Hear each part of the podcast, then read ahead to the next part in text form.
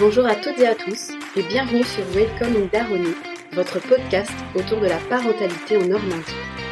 Je suis Jennifer Thévrier, rédactrice du site Les Petits Normands, la Normandie en famille depuis 2013 et maman de trois enfants. Vous retrouverez un épisode les deuxième et quatrième jeudis de chaque mois. Épisode invité, réflexion, Do You Speak Jones Découvrez dès maintenant ce que je vous réserve dans l'épisode du jour. Aller au spectacle en famille. Cela peut paraître assez incongru, on n'y penserait pas forcément. Et puis je ne vous parle pas de, du festival, du spectacle de rue qu'on peut voir et pour lequel on peut partir quand on veut, si on se sent gêné ou si notre enfant n'a pas envie et nous le manifeste bruyamment aller en famille au spectacle, faire la démarche d'aller au théâtre, eh bien, ça peut être très sympa pour toute la famille. Après avoir abordé la question d'aller au musée en famille dans l'épisode 5, aujourd'hui, penchons-nous sur la question d'aller au spectacle en famille avec Vanessa Béraud, médiatrice culturelle au centre culturel C3 Le Cube situé à Douvres-la-Délivrande. Bon épisode Bonjour Vanessa Bonjour Merci euh, d'avoir répondu présente pour euh, le podcast. Merci pour l'invitation. Alors, est-ce que tu pourrais en quelques mots te présenter puis présenter la structure dans laquelle on est ce matin? Oui. Alors, je suis Vanessa Béraud, j'ai 32 ans et je suis médiatrice culturelle depuis 2015 maintenant.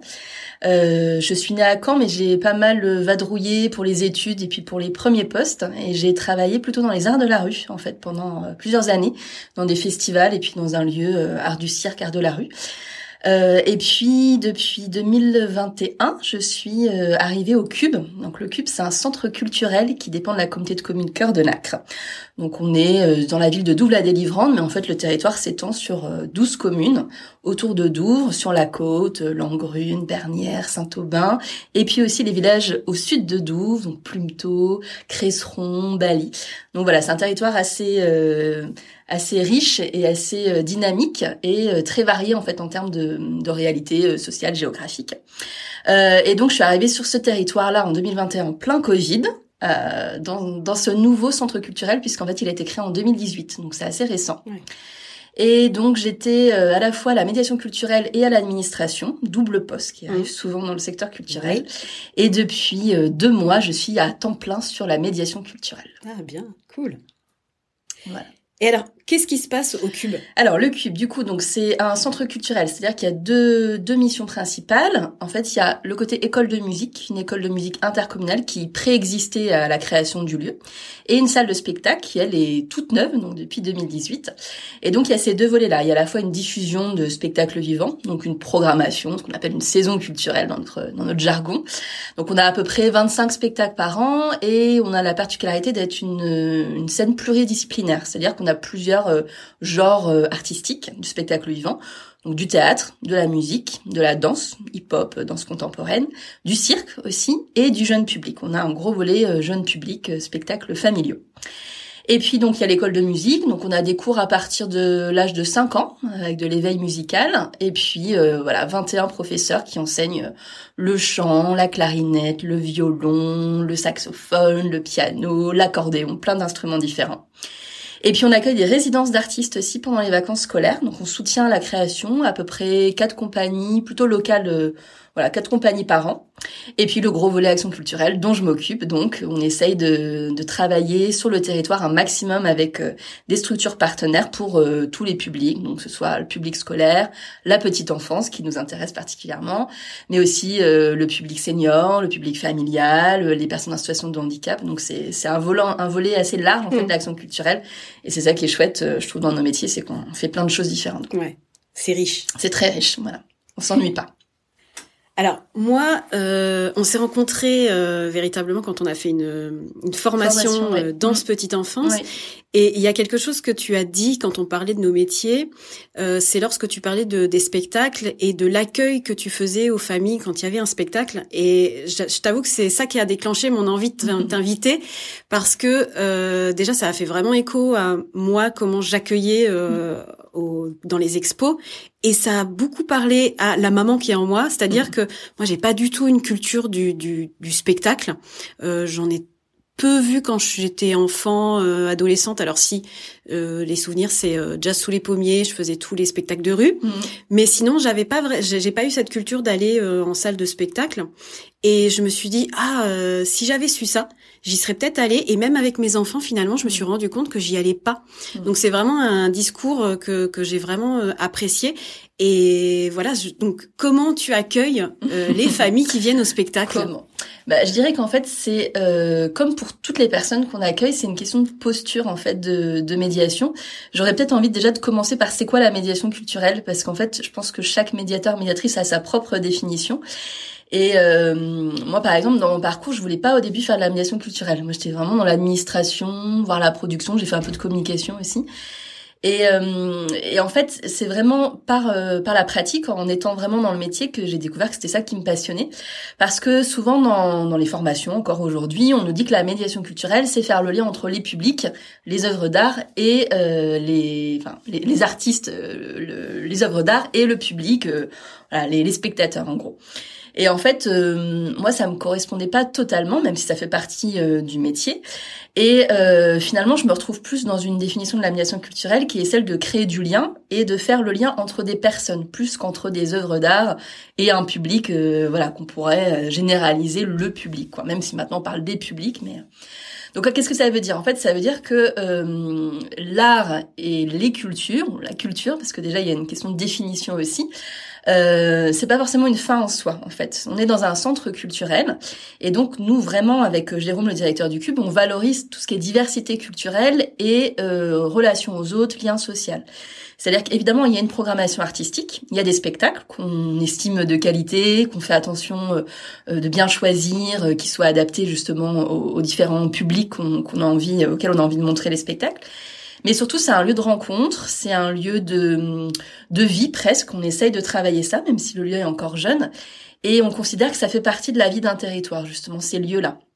Donc déjà, on, souvent on dit c'est des lieux de culture, mais nous on va considérer que bah voilà les personnes sont des, des êtres de culture et que on a plutôt un rôle en fait de, de coordination, de créer de créer des conditions de rencontre en, entre ces personnes-là. Et donc elles peuvent être soit artistes, soit euh, bébés de six mois, euh, soit élèves de l'école de musique, soit euh, seniors d'un EHPAD, etc. Et en fait, c'est là où l'art, la culture ou la diversité culturelle, ça va être des, des outils en fait pour accéder à un mieux vivre ensemble, à une question d'humanité et de quelle société, dans quelle société on a envie de vivre en fait. Donc j'étais un petit peu loin, mais tout ça pour dire que c'est avec cette posture-là qui est celle des droits culturels, qui, moi, me passionne. J'ai écrit un, mémoire là-dessus, sur les projets participatifs notamment. Donc c'est avec toute cette posture-là et ce, ce référentiel-là que j'essaye de me dire, bon, bah, comment on accueille les personnes qui viennent au Cube, pas seulement comme des spectateurs. Donc il y a tout un travail et c'est aussi avec euh, toute l'équipe du, Cube. On, a la chance d'avoir euh, un lieu super et qui en même temps à taille humaine. En fait, on est une petite équipe, donc je pense que déjà le côté familial, il se ressent. Ouais. Euh, on n'est pas une grosse scène nationale, même s'il y a des super projets euh, à taille humaine dans les scènes nationales, mais enfin, voilà, on, est dans un projet qui reste euh, qui reste vraiment à échelle du territoire. Et donc, c'est-à-dire que quand les gens viennent, bah en fait, ils sont un petit peu chez eux. Et malgré le Covid, parce que ça a quand même été été assez difficile pour les pour les salles de spectacle. Malgré le Covid, on sent que le public voilà revient depuis un an, un an et demi et que euh, il y a des, des, des gens qu'on revoit et puis des nouvelles personnes qui arrivent, donc c'est plutôt positif. Et donc on, on, travaille ce lien en fait tout simplement, c'est-à-dire que le, le, spectacle, ils viennent pour le spectacle, mais ils viennent pour autre chose. Et ça, je pense que c'est ce qui fait la différence. Mm. Donc qu'est-ce qu'il y a en fait comme accueil? Bah finalement pas grand chose euh, de plus qu'ailleurs, mais euh, déjà avoir cette posture-là, je pense que ça change quelque chose. C'est-à-dire que voilà d'avoir par exemple Marion qui est notre chargée de billetterie qui a qui a travaillé pendant euh, des années sur le territoire euh, par exemple à la mairie en tant que euh, voilà en tant que chargée d'accueil, bah, elle connaît en fait beaucoup de gens sur le mm. territoire et donc moi je, suis assez bluffée à chaque fois qu'il y a quelqu'un qui rentre, une famille quasiment une fois sur deux, une fois sur trois, elle connaît les personnes, elle va l'appeler par son prénom, etc. donc déjà, il y a presque un accueil personnalisé. Parce que, euh, voilà, encore une fois, on est sur un territoire, les gens se connaissent et on a dans l'équipe en plus des personnes qui, qui, voilà, qui sont habitués, qui sont familiarisés avec les personnes d'ici. Et puis après, moi, mon rôle, souvent sur plein de spectacles, il n'y a pas forcément d'action culturelle. Des fois, il peut y avoir un bord de scène un atelier. Mais s'il n'y a pas forcément d'action culturelle, bah moi je suis là justement pour euh, être sûr que voilà les personnes soient bien accueillies. Donc qu'est-ce que ça veut dire? Par exemple sur le, le, jeune public, la petite enfance, justement s'il y a des, des appréhensions avec les parents, ça peut être souvent le cas, bah, c'est déjà de les faire se sentir bien, de les faire se sentir en confiance et attendus en fait. C'est-à-dire que dès que j'ai un groupe ou, des familles par exemple ou des relais d'assistantes maternelles qui, qui arrivent, bah voilà, je les attends à la porte, euh, c'est bête mais je leur tiens à la porte, je leur dis bienvenue, comment ça va, etc. S'il y a des enfants, bah on regarde les enfants. C'est pareil pour le public en situation de handicap, on s'adresse à eux directement. Hein. C'est pas parce qu'ils sont accompagnés par euh, des adultes qu'on ne doit pas s'adresser à eux directement. Et puis bah ça passe par des petites choses toutes bêtes mais euh, pratiques en fait. Euh, avoir un espace où on sait qu'on va mettre les poussettes, c'est tout bête mais encore plein de non, lieux mais c'est pas le exactement oui. Euh, on n'avait pas de table à langer en fait euh, avant que avant que j'arrive. On a des locaux des locaux tout neufs avec des toilettes adaptées pour les personnes à mobilité réduite donc c'est super mais on n'avait pas de table à langer. Donc bah voilà, j'ai trouvé une table allongée euh, mobile et puis on est en train de voir comment on peut faire pour euh, pouvoir les, les accrocher avoir euh, vraiment des choses très adaptées. Mais voilà, c'est tout bête d'avoir une table allongée quand on a des spectacles pour les enfants à partir de 6 mois, bah c'est important. Ah mais c'est la base. C'est la base. C'est ma c'est ma quête, c'est mon graal. Eh ben on en parlait avec Claire sur le podcast Funny Museum, mais enfin voilà, ça devrait être partout. Bah oui, ça devrait être partout. Alors euh, autant dans les toilettes filles que les garçons. Pour l'instant, nous on a un petit problème dans les toilettes garçons parce qu'on n'a pas tout à fait l'espace, mais on va réfléchir à une solution. Mais en tout cas, c'est important. Et puis bah quelque chose de tout bête, mais avoir un petit goûter après. C'est-à-dire que encore une fois, euh, de faire que les enfants ou les parents d'ailleurs s'approprient le lieu, qu'on désacralise ce côté euh, théâtre. D'ailleurs, nous on n'est pas un théâtre, on est un centre culturel. Et, et donc d'avoir ce petit temps de goûter qui est toujours offert en fait au bar ça permet en fait euh, déjà d'avoir un sas après le spectacle, de bah, échanger s'il y a des émotions, si les enfants ont envie de réagir, de discuter avec les parents, comment ça s'est passé. Souvent, on a des artistes assez généreux qui viennent justement dans le hall pour partager justement mmh. après le spectacle. Donc voilà, c'est plein de petites choses en fait qui paraissent un petit peu euh, un peu banal ou être du bon sens, mais euh, finalement, quand on regarde autour de nous, c'est pas toujours le cas. Et puis c'est ce qui fait la différence. Et je pense que c'est ce qui peut faire la différence. Ah ouais. Ah bah là, enfin moi perso, euh, tu me dis tout ça, j'ai envie de venir. Tu vois, je me sens justement euh, accueillie. Euh, euh, en confiance parce que c'est vrai qu'on a plutôt tendance des fois à se dire enfin déjà des fois on pense que les spectacles jeunes publics mm. euh, c'est genre pendant des festivals mm. donc on va pas forcément chercher euh, et puis d'aller euh, dans une salle de spectacle, ouais, on peut vite se sentir un peu comme des éléphants dans un magasin de porcelaine. Donc euh, voilà, on se dit que c'est pour les enfants, enfin pour les familles, mais en même temps, c'est pas trop en tant que parent euh, l'attitude à avoir et tout. Donc là, c'est vrai que d'avoir des mots comme les tiens, c'est waouh. Ça, enfin voilà, on se dit bon bah c'est bon, on peut y aller, on va se sentir compris. Et, et ça, c'est génial.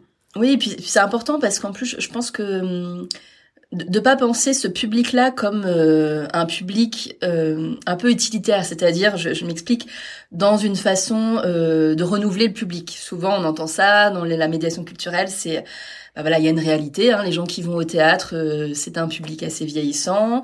Euh, on a besoin de renouveler le public, donc on fait du travail avec les scolaires. Alors c'est une partie du métier. effectivement, c'est important. Plus tôt on sociabilise les enfants à l'art, euh, et plus plus on aura de chance entre guillemets qu'ils aient envie de revenir et de pousser la porte, et ce sera naturel pour eux. C'est une porte d'entrée. Une porte d'entrée. Donc ça c'est très important. L'éducation artistique et culturelle ou l'éveil artistique et culturel. Maintenant, je pense qu'encore une fois, avec le référentiel des droits culturels, c'est plus que ça c'est de dire on n'est pas seulement là pour fabriquer des nouveaux spectateurs, mais on est là pour défendre euh, ce que l'art et la culture ont d'important dans une société, encore une fois. Et donc il y a plein de projets où en fait, euh, moi je me dis bah on va toucher des personnes qu'on touche jamais. C'est le cas quand on fait des projets aussi euh, avec un public plus précaire, des projets qui sont presque à la limite du social.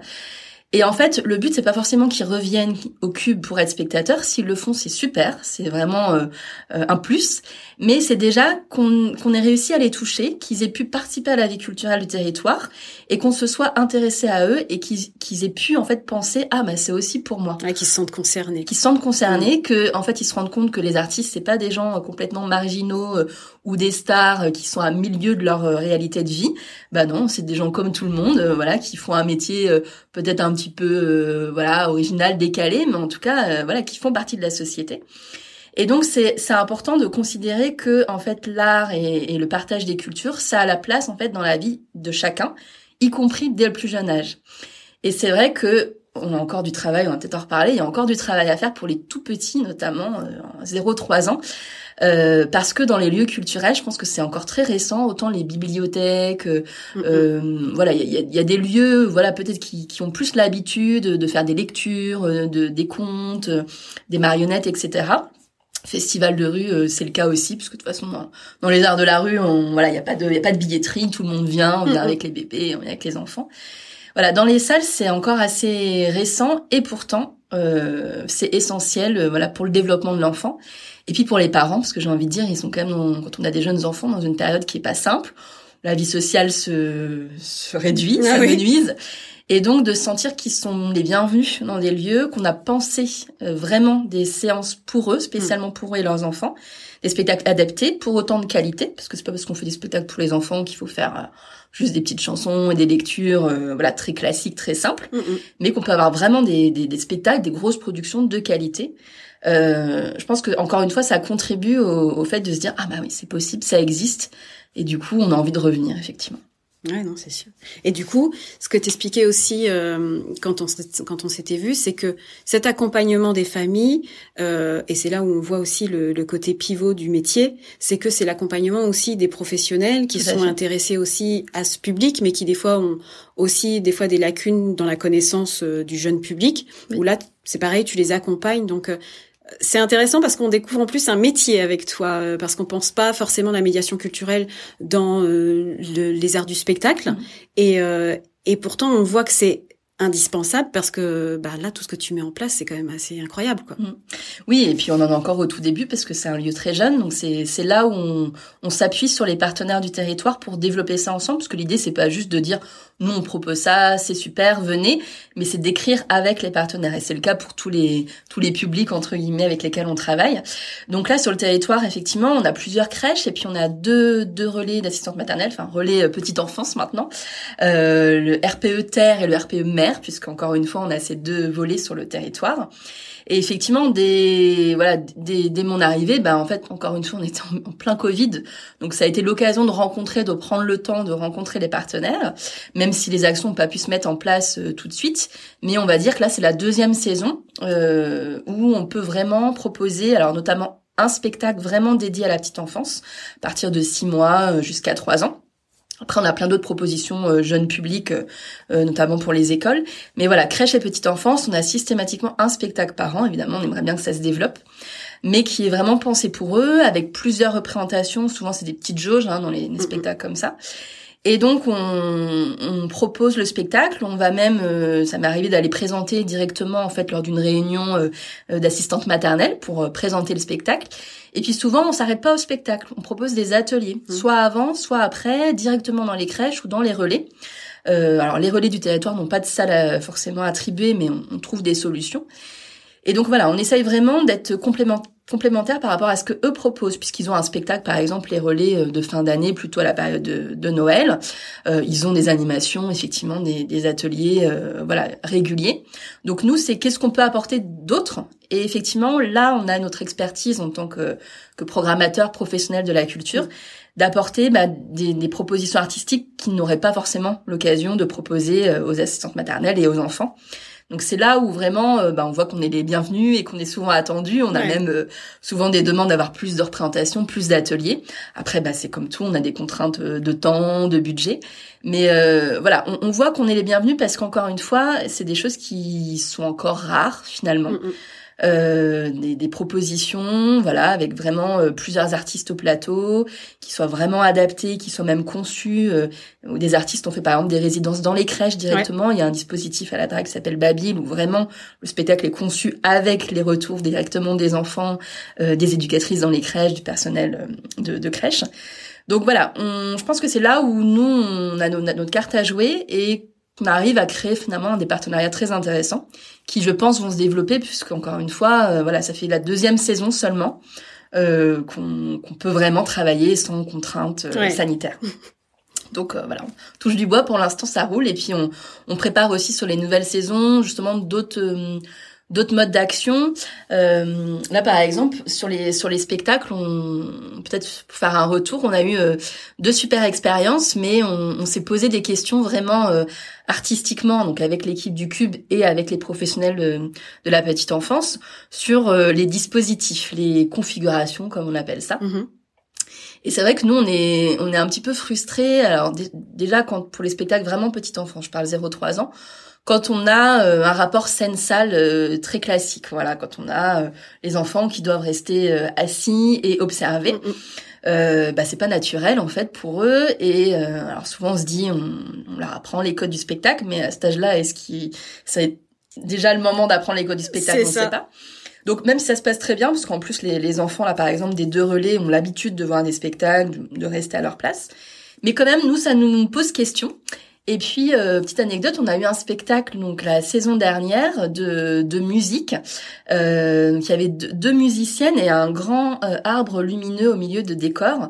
Et donc le public était euh, voilà en bifrontal comme on dit dans le jargon aussi, c'est-à-dire de chaque côté en fait de l'arbre. Et euh, les consignes qu'on avait eues, en fait, des artistes, c'était euh, laisser les enfants euh, faire ce qu'ils ont envie. S'ils ont envie de bouger, s'ils ont envie de danser, euh, ils peuvent. Par contre, il ne faut pas qu'ils approchent de l'arbre, il ne faut pas qu'ils touchent l'arbre. Hmm. Et en fait, ce genre de d'injonction un peu contradictoire, c'est-à-dire de la liberté en même temps de la contrainte, hmm. eh ben typiquement dans les consignes à donner aux adultes, donc que ce soit aux assistantes maternelles pour les séances avec les crèches et les relais ou aux parents. Nous, en tant que justement équipe euh, médiation, on a, on s'est senti un petit peu gêné parce qu'on s'est dit bah du coup, qu'est-ce qu'on dit? Euh, alors Vous pouvez laisser, mais par contre, on touche pas à l'arme, on touche pas aux instruments. Et d'ailleurs, on a vu pendant le spectacle des enfants qui avaient envie d'aller vers là parce que c'était un décor magnifique, qui s'éclairait. Il y avait un petit côté, euh, voilà, féerique, magique. Euh, et bah forcément, avec les consignes données, les parents ou même des bénévoles du cube ont été rechercher les enfants qui s'approchaient trop près là. Donc c'est sur ce genre de spectacle qui par ailleurs était très chouette, très très beau, de l'éveil musical intéressant. Mais ce genre de configuration, nous, ça ne nous va pas. Euh, voilà, on dit ah, il y a quand même quelque chose d'un petit peu gênant. Et donc là, en ce moment, je suis en plein en pleine réflexion sur les spectacles à réaction libre. Alors je sais que tu connais, euh, tu connais aussi cette euh, théorie. Il se trouve que j'ai travaillé quand j'étais en région parisienne avec euh, Delphine Sénard qui a donc théorisé ce, ce concept. Et donc voilà, l'année prochaine, on aura un spectacle à réaction libre, c'est-à-dire un, un, un, spectacle vraiment immersif où les enfants en fait vont pouvoir être complètement libres dans leurs réactions, dans leurs actions, réactions, dans leurs gestes, dans leurs mouvements. Et en fait, tout le spectacle est conçu pour ça. C'est-à-dire que c'est un, un, décor qui euh, qui permet justement cette liberté, tout, tout en étant en sécurité évidemment pour mmh. les enfants. Et je pense que ce genre de spectacle, ça permet de libérer encore plus les parents, qui, on le disait tout à l'heure, euh, parfois ont des appréhensions. peut-être il va avoir envie de bouger, peut-être il va avoir envie de, parler, de crier, ou peut-être il va pleurer. Et là, en fait, sur ces spectacles-là, on sait que c'est permis. On sait que c'est pensé comme ça. Et, euh, et on se l'autorise. Et du coup, on est en pleine réflexion avec, euh, avec le Jérôme, le directeur du Cube, et programmateur, justement, d'avoir ce genre de spectacle qui se développe quand même de plus en plus qui permet ce genre de réaction euh, libre pour les tout petits. Et c'est pas évident parce que bah, il y a encore des spectacles très classiques où on, on, reproduit euh, voilà le, le, modèle euh, scène salle et donc du coup euh, voilà on se dit bah c'est pas forcément très adapté.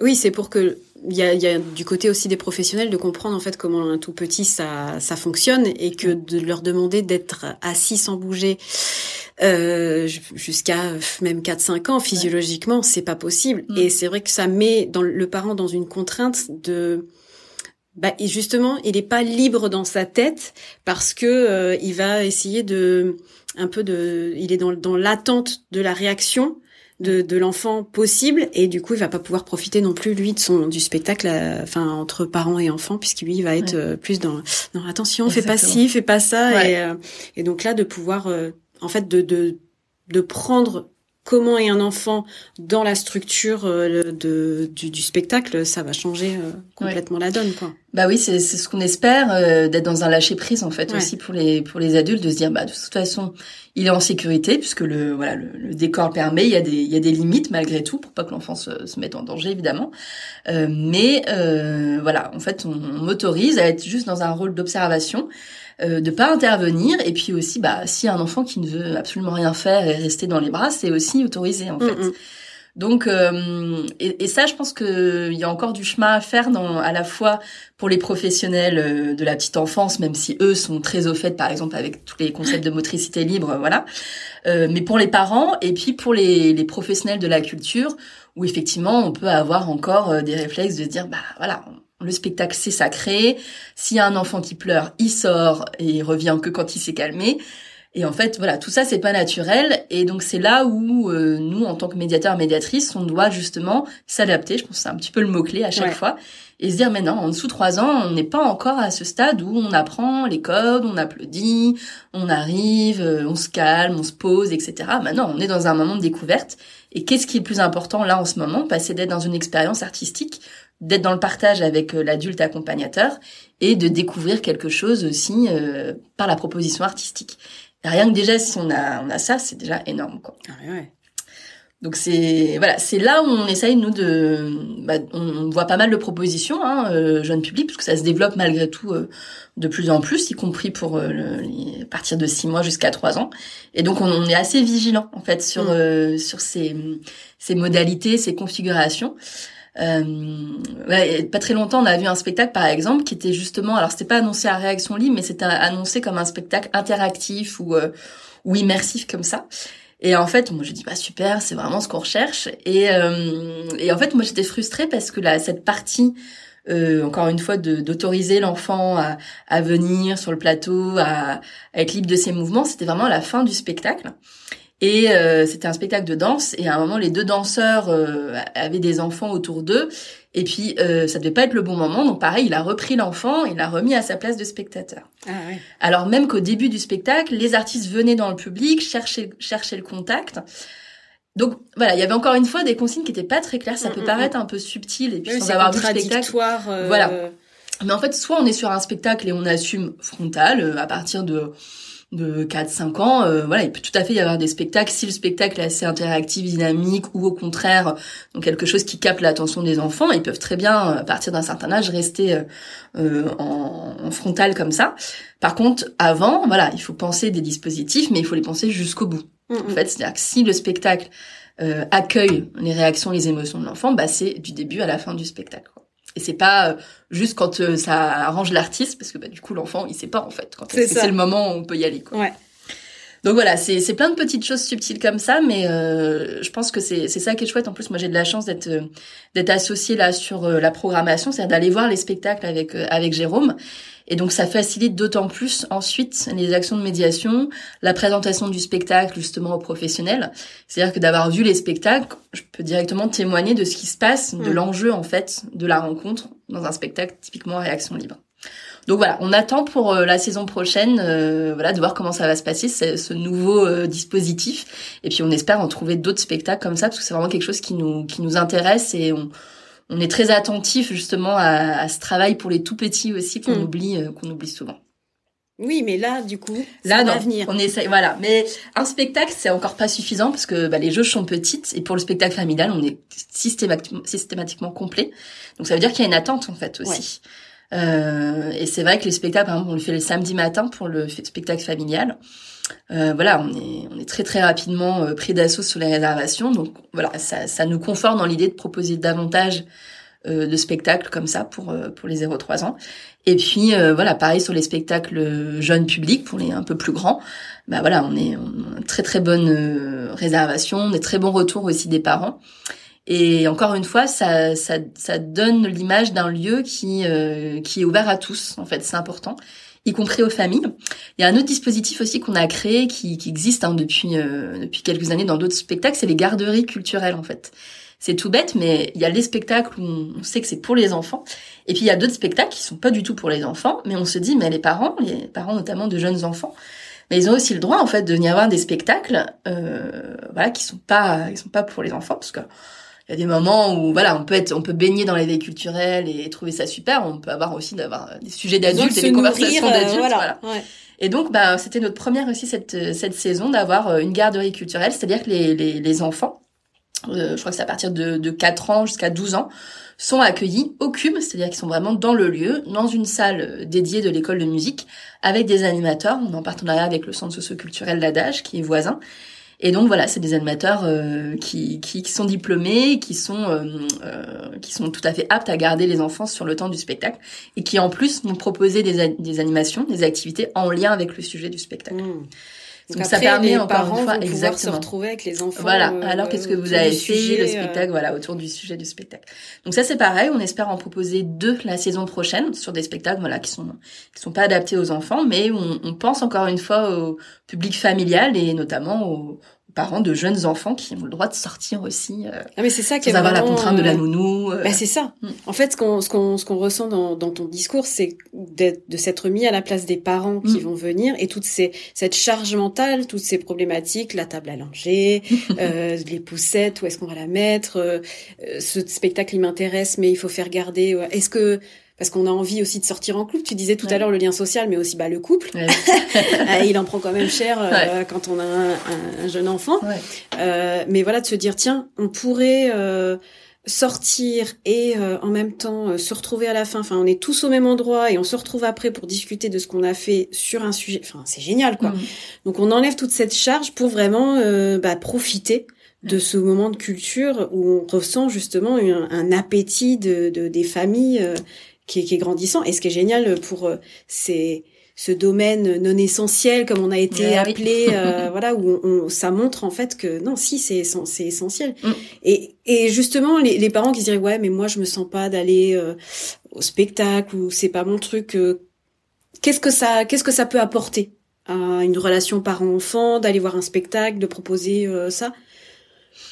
Bah je pense que hum, encore une fois, tu, le disais, le, Covid, je pense que on en est sorti. Je, je trouve hum, de manière un petit peu euh, un petit peu floue, c'est-à-dire que voilà, on a on a quand même eu les vagues. Enfin, je, pense qu'on a du mal à réaliser en fait l'impact que ça a eu encore aujourd'hui.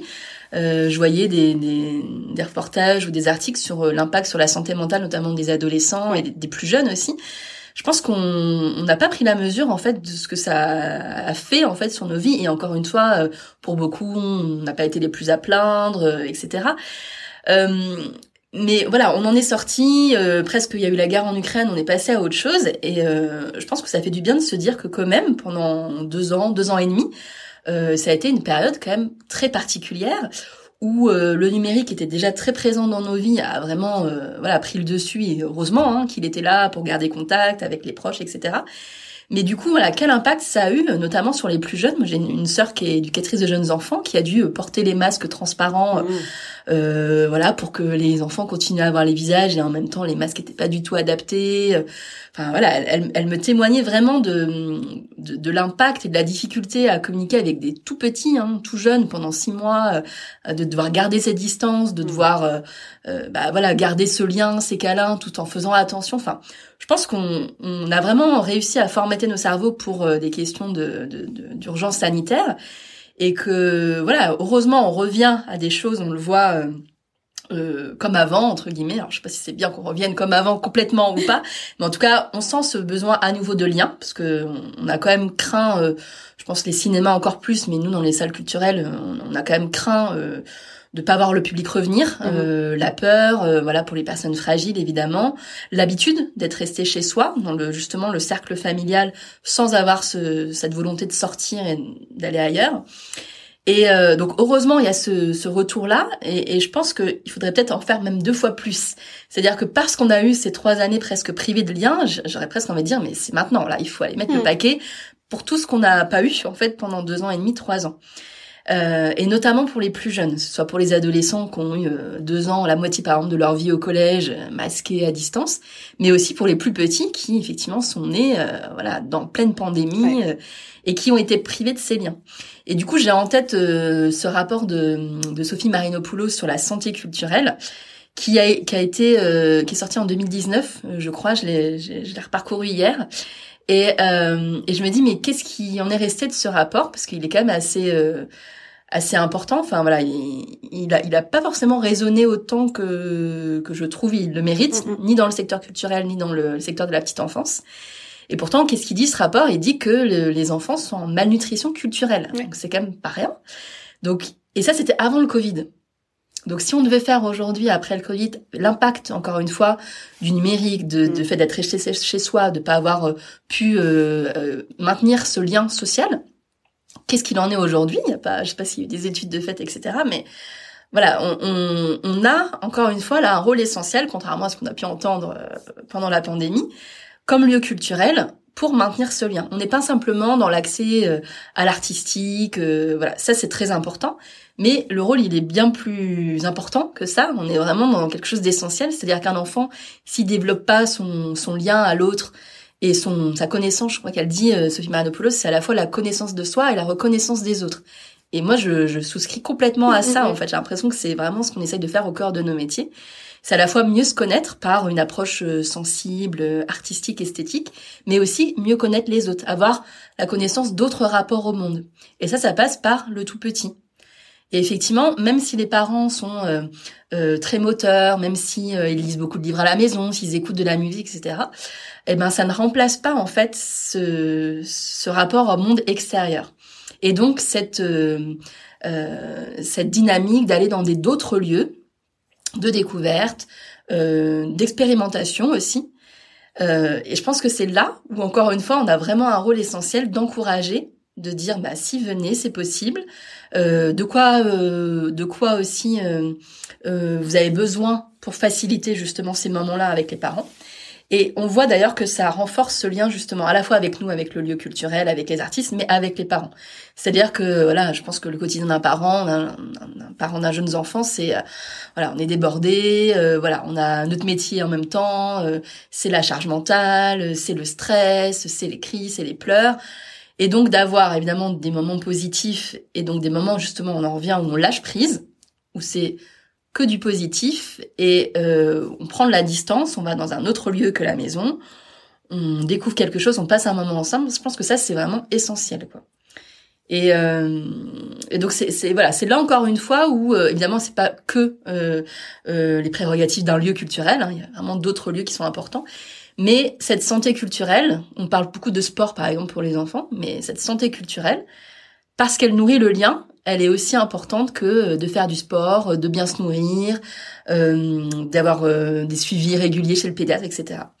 Donc ce rapport-là, en fait, je suis assez étonnée qu'il n'ait pas résonné plus que ça, ni dans le milieu culturel, ni dans la petite enfance parce que je pense qu'il dit des choses euh, essentielles mm, mm. et qu'encore une fois on n'a pas pris la mesure en fait de, de l'impact euh, de notre façon de vivre et de la pandémie sur euh, le développement des enfants. Peut-être on le verra dans quelques années. Il y a quand même des études qui sortent sur mm. l'impact des écrans par par les pédiatres et les pédopsychologues, mais voilà, on a, je pense qu'on est encore au tout début et qu'il y a, il y a quelque chose à jouer vraiment très important. Il tombe à, à quel moment le spectacle? Alors pour le, vraiment le spectacle pour la petite enfance, ça dépend vraiment des des, des dates, des disponibilités des artistes. Euh, là, on essaye, euh, par exemple, on, cette saison, on a eu un spectacle en janvier et effectivement, les, les RPE et les crèches nous ont dit, bah juste après les vacances de Noël, ils avaient eu leur spectacle avant les vacances de Noël, c'était pas idéal. Donc là, il sera euh, en toute fin d'année, mai-juin. Donc on essaye aussi justement encore une fois de, de faire en fonction de ce qui est le plus intéressant et facile pour les professionnels. Après voilà, ça dépend des, des autres spectacles de la saison. Des... Là ce sera une nouvelle création, donc du coup le spectacle va vraiment être créé euh, fin 2024, enfin fin 2024, fin de la saison 2024. Euh, donc euh, donc voilà, ça, ça dépend en fait un petit peu de, de la conjoncture et des, des artistes, mais euh, voilà, on, on, essaye de faire que ce soit adapté et pour les familles, les horaires notamment, évidemment de faire des spectacles le matin avec euh, le goûter après, avant le avant le repas du midi, bah voilà, c'est c'est tout bête, mais c'est important aussi d'y penser. C'est fait pour et avec. Exactement. C'est ça, ça qui change tout en fait. Ouais, on essaye. Et encore une fois, on en est au tout début, donc euh, voilà, on dit pas qu'on fait tout bien, on essaye. En tout cas, encore une fois, la question de la posture, elle est importante. Et puis après, avec le temps, avec la connaissance des partenaires, la meilleure connaissance du territoire, bah voilà, je pense que vraiment, on va travailler main dans la main et qu'on a plein de belles choses à faire pour la suite, quoi. Bah génial. Merci. Bon bah on vous suit sur les réseaux. Oui. Et puis évidemment bah les petits Normands relaiera euh, les spectacles euh, que ce soit pour les parents avec garderie ou euh, bah, pour les enfants. Et puis bah faut pas hésiter de venir à cette Au cube. quoi. Voilà, vous êtes les bienvenus avec vos tout petits. Merci Vanessa. Merci. Merci Jennifer. Merci d'avoir écouté cet épisode de Welcome Daroni. N'hésitez pas à me dire ce que vous en avez pensé en commentaire, à partager le podcast sur les réseaux sociaux ou autour de vous, le bouche oreille, et à mettre des étoiles si vous avez aimé. C'est un peu comme mettre des paillettes dans ma vie. Je vous retrouve très bientôt pour un nouvel épisode. Entre-temps, prenez soin de vous et à bientôt en Daronie.